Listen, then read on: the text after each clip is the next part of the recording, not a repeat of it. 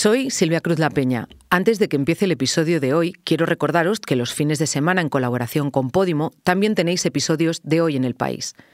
Mañana analizamos las tres noticias que han marcado la semana y el domingo repasaremos, a través del trabajo de los periodistas del país, qué ha cambiado diez años después de la muerte de al menos 368 personas en las costas de Lampedusa.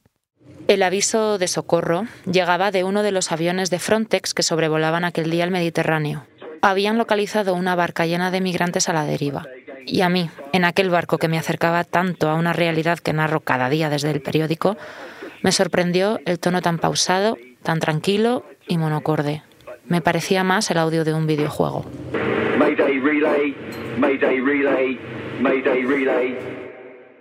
Nada que ver con la tensión y los nervios que llegaban casi a la vez, también por radio, desde un pesquero que se había encontrado la misma patera y se había acercado a socorrerla.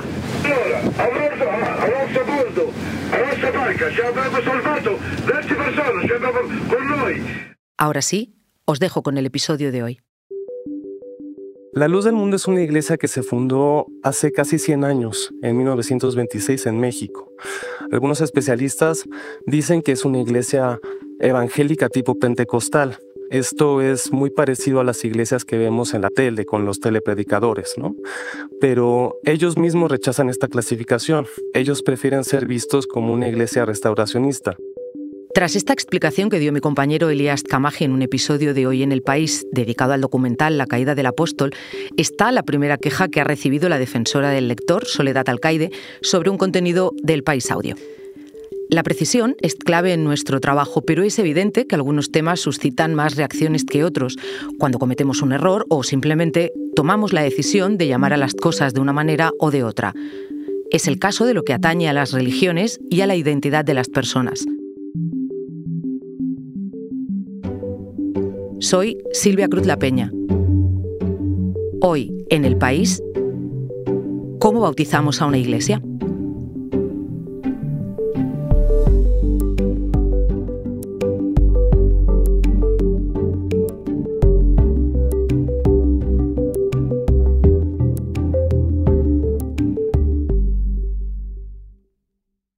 Hola Soledad. Hola Silvia.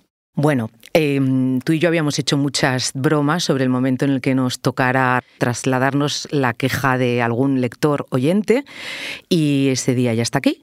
Em, cuéntame. Bueno, así es, pero como te digo siempre, es muy bueno que los lectores del país sientan que el país audio también es suyo. Y habéis cerrado la temporada con 20 millones de descargas y no se entendería que toda esa gente no hubiera encontrado jamás un solo fallo. El periodismo no es una ciencia exacta y precisamente es el debate lo que nos ayuda a mejorar. Cuando el público llega y te dice lo que has hecho mal es porque quieren que mejores y eso es porque te quieren. Como directora del País Audio soy toda oídos. Explícale a nuestros oyentes qué es lo que hemos hecho mal. Bueno, en este caso tiene que ver con el documental La caída del apóstol que han hecho los compañeros de México sobre la Iglesia de la Luz del Mundo y la verdad es que no es un error, eh, más bien es que hay criterios dispares. Por eso merece la pena dedicarle un ratito a explicar cómo hemos trabajado, de dónde hemos sacado la información y, y sobre todo qué decisiones tomamos, que es algo muy sano y además aclara mucho las dudas. Pues Soledad, veo que hoy además de hacer preguntas me va a tocar responder alguna también. Eh, tengo el gusto de que estén hoy aquí, y lo digo con toda la boca, eh, los compañeros que hicieron este documental de la caída del apóstol, Elías Camaje y Almudena Barragán. Hola Elías, Almudena. Hola Silvia, ¿qué tal? Hola Silvia, hola Soledad, ¿qué tal? Pues están aquí las dos personas que llevan años investigando a Nasón Joaquín, el líder de la Iglesia de la Luz del Mundo, autodenominado el apóstol de Jesucristo, un hombre que hoy cumple condena en Estados Unidos por haber abusado durante años de mujeres y niños y ellos son los autores. Y aquí están, Soledad, para contestar a lo que quieras preguntar. Es un tema muy delicado el que abordáis. Sí, lo es, lo es porque México es un país supuestamente laico, pero la luz del mundo tenía tanto poder que no solo interfirió en las elecciones y lavó dinero en paraísos fiscales, sino que buena parte del poder político y de los empresarios eh, miraban para otro lado. Y así fue hasta que las víctimas supervivientes denunciaron lo que estaba pasando.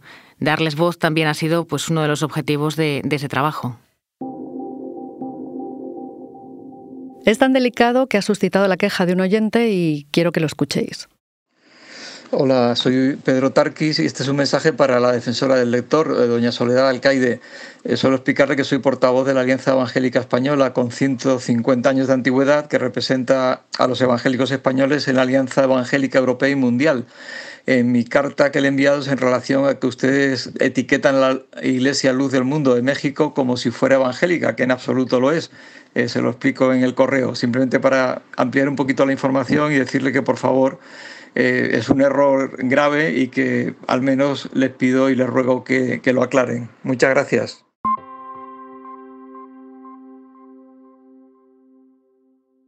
Soledad, si entiendo bien, el punto de fricción es si se puede considerar a la luz del mundo una iglesia evangélica. La cuestión es que en España es la pertenencia a esta alianza la que determina si una confesión es evangélica o no. Pero como estamos hablando de una iglesia que opera principalmente en México, y aunque el podcast se puede escuchar en todo el mundo, no puede ser esta alianza la que determine lo que ocurre en otro territorio. Por eso no vamos a atender directamente esta petición. Primero tenemos que aclarar algunas cuestiones. Eh, sobre todo, Elías eh, Almudena, si me corregís, por favor, y así no me equivoco, la clasificación de la luz del mundo es muy controvertida, ¿verdad? Sin duda, uno de los principales desafíos que tenemos siempre al hacer una cobertura periodística de un grupo religioso es definir de qué estamos hablando, ¿no? si se trata de una secta, una iglesia o una religión aparte. En este caso contactamos con René de la Torre, un especialista que ha estudiado la luz del mundo durante décadas. Y ella clasifica la luz del mundo como una iglesia evangélica pentecostal. Existen varios ensayos académicos que documentan que en sus orígenes la luz del mundo estuvo fuertemente influida por otras iglesias de esta denominación y que eso queda patente en algunos rituales que se siguen practicando, ligados sobre todo a la creencia de las manifestaciones del Espíritu Santo. Eh, en nuestro trabajo hemos ido al origen de esta confesión. Eh, su fundador, eh, Eusebio Joaquín, se crió en una familia católica del estado de Jalisco, en el occidente de México. Pero desde muy joven se alistó al ejército y peleó en la Revolución Mexicana a principios del siglo pasado. Fue entonces cuando Eusebio Joaquín, como soldado desplegado en el norte del país, donde había un número considerable de misioneros estadounidenses, tuvo los primeros acercamientos al evangelismo y al pentecostalismo, e incluso llegó a bautizarse en esa fe. Y luego, cuando abandonó el ejército, adoptó el nombre de Aarón y empezó a seguir a Saulo y Silas, dos líderes pentecostales que se presentaban como profetas, hasta que también rompió con ellos y fundó por su cuenta La Luz del Mundo en 1926. Es muy interesante porque Joaquín, ya como Aarón, se apoyó y unió fuerzas con varios grupos evangélicos mientras consolidaba su iglesia. No lo decimos nosotros, sino que hay investigadores como René de la Torre, de la que hablábamos antes, pero también Elio Masferrer, Patricia Fortuny y Lorete Mola, que han profundizado en esta época de la luz del mundo y así lo afirman.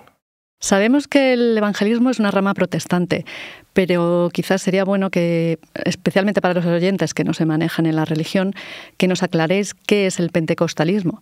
El pentecostalismo es una de las ramas del cristianismo con mayor popularidad en todo el mundo y es una rama que se centra en los dones que recibieron los apóstoles en Pentecostés y en la creencia de que el Espíritu Santo se manifiesta cotidianamente, no solo hace miles de años, sino todos los días. Es común, por ejemplo, ver en varios ritos pentecostales sanaciones milagrosas gracias al Espíritu Santo o que sus fieles hablen en lenguas por estas manifestaciones. Durante la entrevista, De la Torre refirió que el pentecostalismo varía mucho según el contexto donde se practica y se adapta a cada país. Ella dijo tal cual, el pentecostalismo mexicano es la iglesia de la luz del mundo. Bueno, y además nuestra, durante la investigación nuestro equipo corroboró que Nasón Joaquín, nieto de Aarón y el líder actual de la organización, fue el encargado de la iglesia en el sur de Estados Unidos y adoptó otros elementos del neopentecostalismo que hay en algunas iglesias estadounidenses, como por ejemplo el énfasis que se le da a la predicación y a la teología de la prosperidad. Es decir, la creencia de que el éxito económico y personal de tus líderes son, son eh, manifestaciones de la voluntad de Dios, o en el caso de los fieles de la luz del mundo, del apóstol de Jesucristo, como llaman a la cabeza de este culto. Y otro rasgo común con otras iglesias cristianas es la utilización de nombres y símbolos tradicionalmente ligados al judaísmo y al Antiguo Testamento, por ejemplo. Un momento, ahora me seguís contando.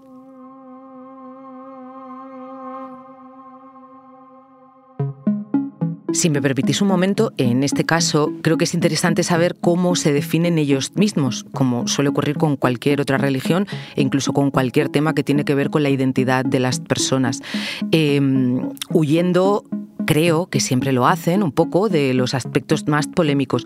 Pero cuéntame, Almudena, ellos no dicen precisamente ser una iglesia evangélica, ¿verdad? Mm, no, ni tampoco otros grupos evangélicos eh, lo aceptan como tal. O sea, ellos van más allá y se presentan como una iglesia restauracionista o primitivista.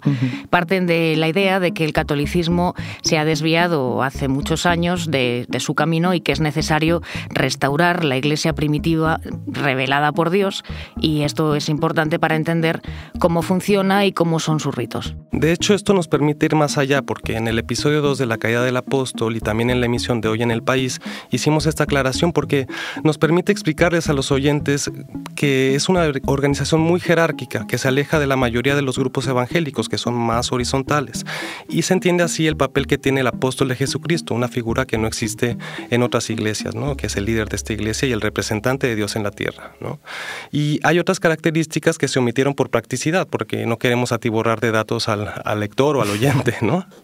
Entonces, eh, por ejemplo, ellos son, ellos son una iglesia unicitaria, que no cree en la Trinidad o en la Sagrada Trinidad, sino que considera al Padre, al Hijo y al Espíritu Santo como una sola entidad, al igual que otros grupos pentecostales, por ejemplo.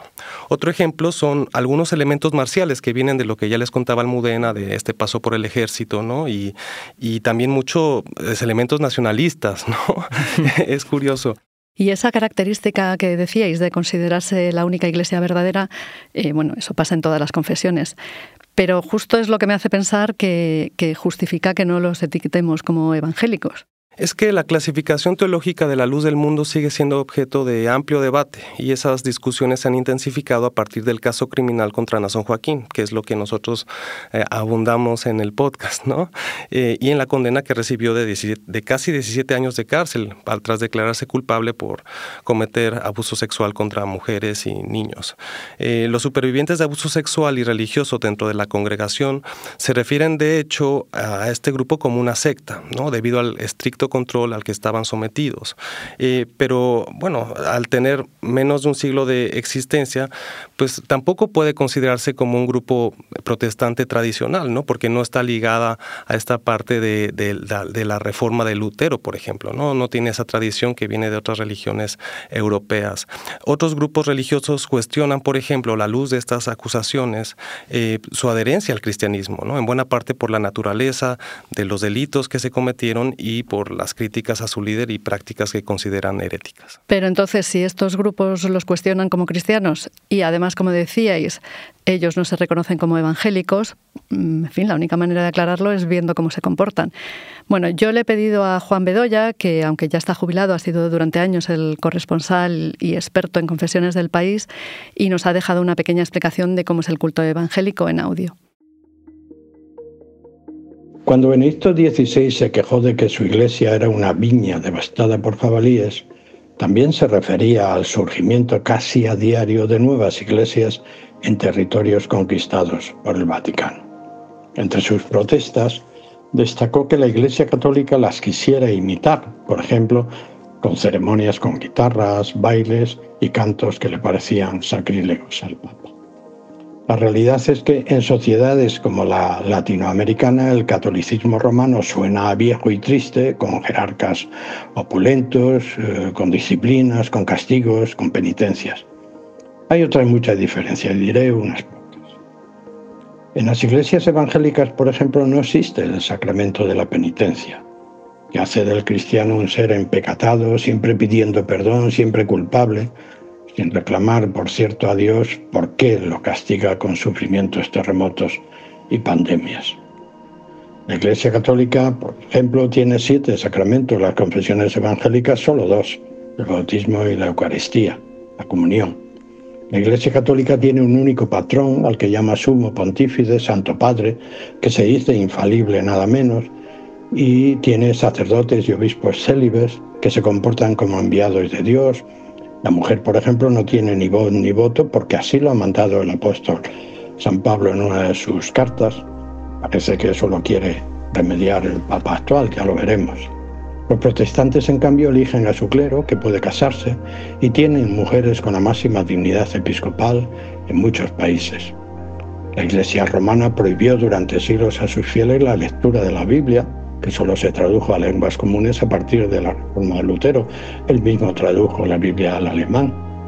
En cambio, el momento central del culto protestante es el sermón que el oficiante predica desde la Biblia.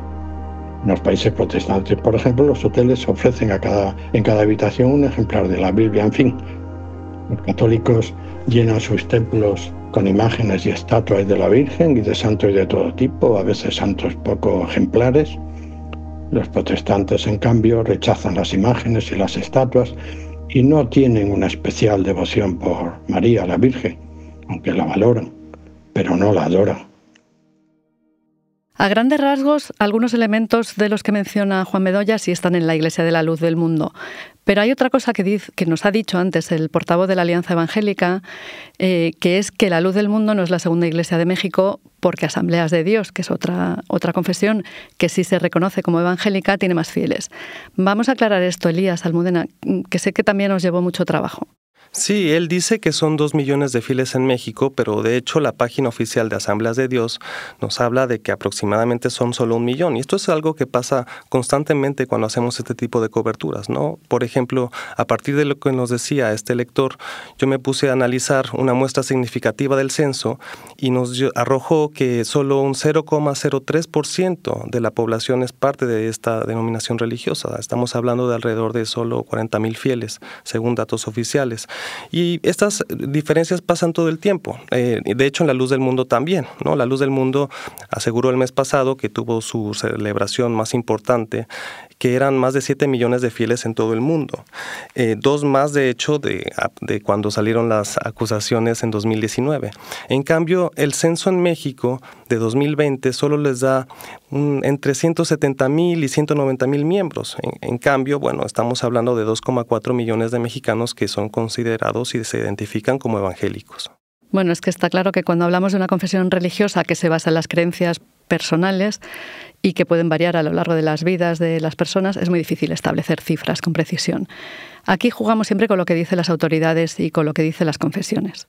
Mira, Sole, al margen de los desacuerdos en los números, el consenso académico es que la luz del mundo es la iglesia surgida en México de mayor expansión internacional, que es la que está presente en mayor cantidad de países, y es el grupo cristiano no católico de mayor incidencia política en la actualidad, a pesar de que México es un país laico. Ellos, por ejemplo, tienen eh, un senador, tres diputados, varios alcaldes que están, son, son parte de esa fe, y hay, sin embargo, muchas otras denominaciones religiosas contienen muchos, muchísimos más miembros, ¿no? según cifras oficiales. Los presbiterianos, los adventistas, los testigos de Jehová, los mormones, etcétera.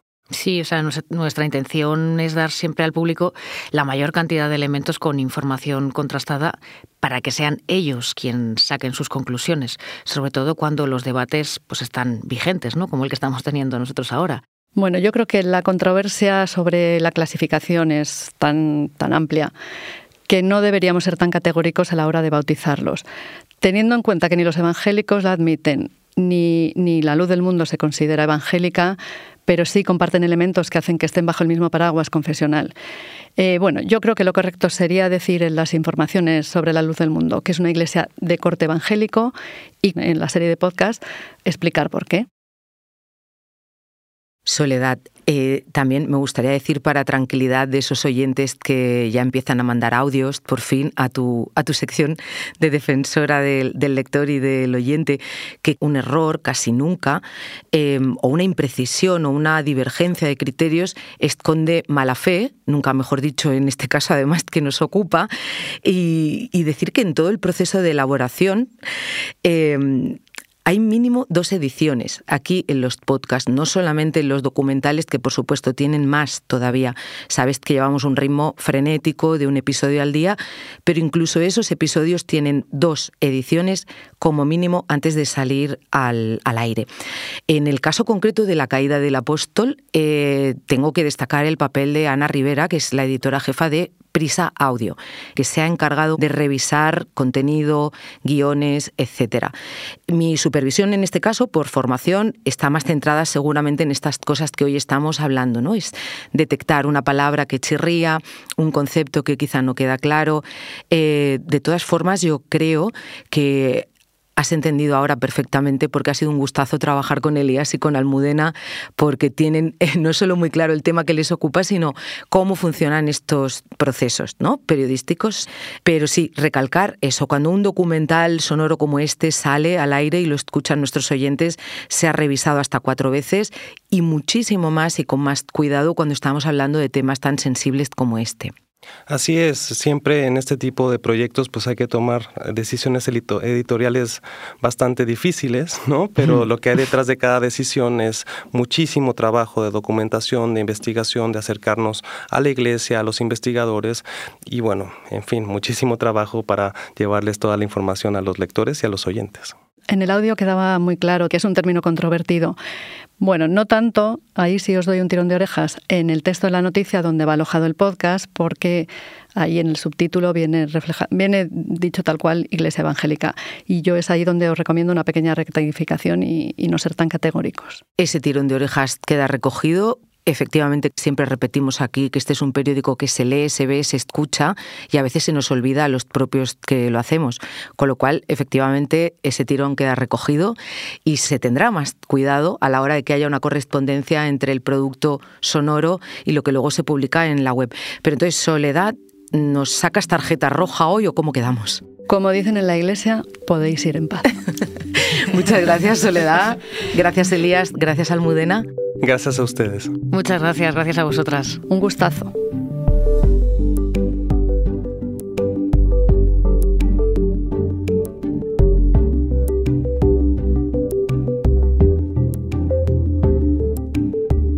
Este episodio lo ha realizado Soledad Alcaide. El diseño de sonido es de Camilo Iriarte. La edición de Ana Rivera. Yo soy Silvia Cruz La Peña y he dirigido este episodio de Hoy en el País. Mañana volvemos con más historias. Gracias por escuchar.